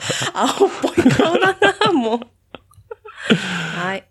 はい。以上です。もしもね、リサの方、あの、目の痙攣の治し方ご存知いいわ、そんなの。まあ、みんなご自愛くださいってところかな。そうだね。もうね、ガタが来ますんでね。うんはい。もう僕らもそ40う見えてますんでね。そうですね。はい。頑張っていきましょう、これからも。はいわかりました人生半分折り返しということで。そうですね。はい。もう80ぐらいでいいです。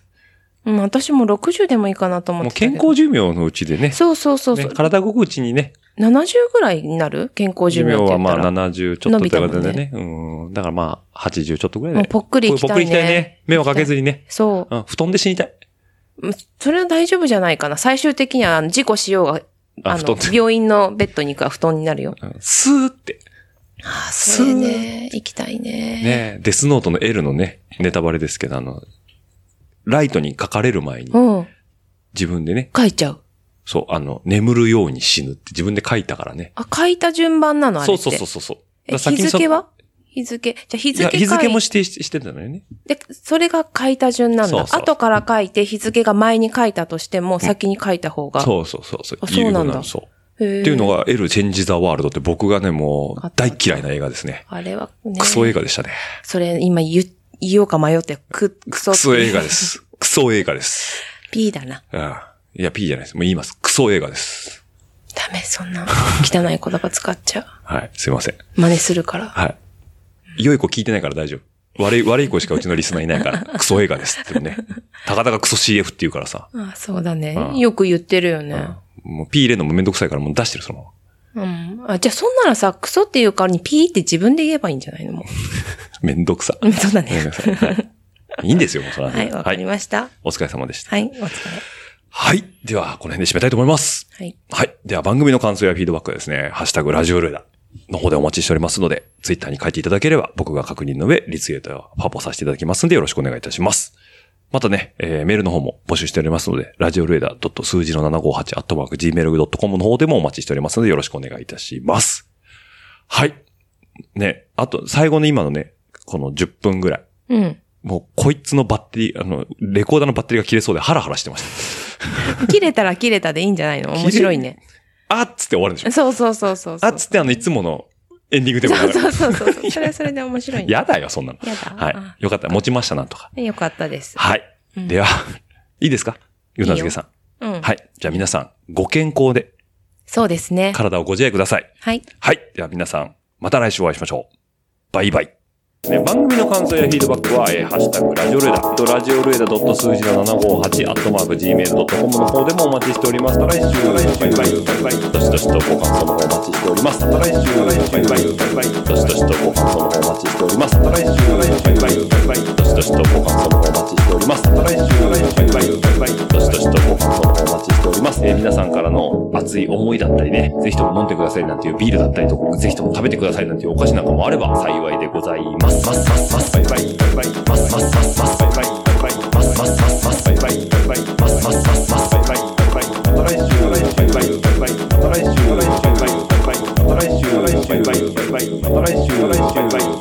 た来週